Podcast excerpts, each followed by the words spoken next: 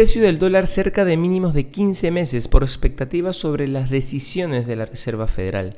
Inversiones al día llega gracias a New Road, tu mejor solución en inversiones. Contáctanos. Hoy, en el plano local, los bancos, cajas municipales y financieras tendrán hasta el próximo 13 de septiembre para avanzar con la interoperatividad que permitirá envíos mediante el número de celular, así lo estableció el Banco Central de Reserva. La ampliación del plazo tiene como fin darle la facilidad a las empresas para que puedan cumplir con el reglamento, evitando la aplicación de sanciones. Según el reglamento de la medida, incumplir con el plazo establecido para la interoperatividad podría implicar una multa de 24.750 soles semanales. Por su parte, el tipo de cambio sigue bajando y cotiza en los 3,57 soles. En los mercados internacionales, las bolsas mundiales ampliaban sus ganancias el viernes, camino de su mayor subida semanal del año, mientras que el dólar operaba cerca de mínimos de 15 meses, ya que los inversores apuestan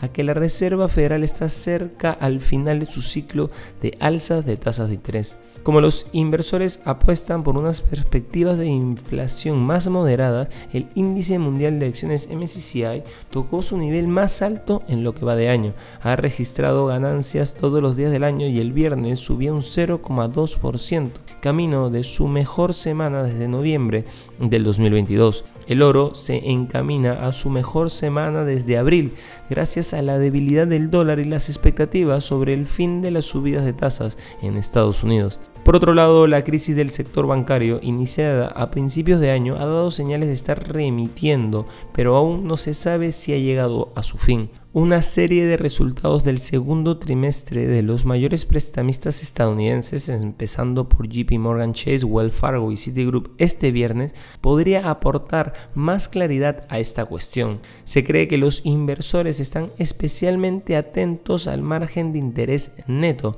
la diferencia entre lo que un banco con préstamos y valores y lo que paga por pasivos como los depósitos. Se prevé que la subida de los tipos de interés que suele impulsar el pago de intereses haya impulsado la rentabilidad de los bancos, pero la demanda de préstamos se ha enfriado, mientras que los bancos han tenido que gastar más para atraer a los clientes ansiosos de mantener sus cuentas en lugar de trasladarse a fondos del mercado monetario de mayor rendimiento.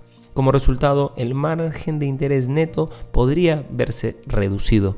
Y no queremos irnos sin mencionar que el precio del dólar estadounidense en el mercado informal de Argentina dio otro salto este miércoles y alcanzó una nueva marca histórica en medio de un contexto económico local complejo y a la expectativa de las elecciones primarias de agosto próximo. La divisa estadounidense subió este miércoles 5 pesos en el mercado paralelo hasta un nuevo máximo de 503 pesos por unidad, acumulando un alza del 45,3% en lo que va del año.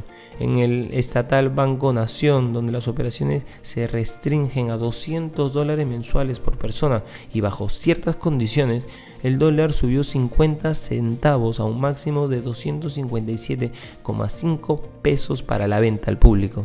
Estas han sido las noticias más importantes de hoy, viernes 14 de julio del 2023. Yo soy Eduardo Ballesteros, que tengas un feliz viernes.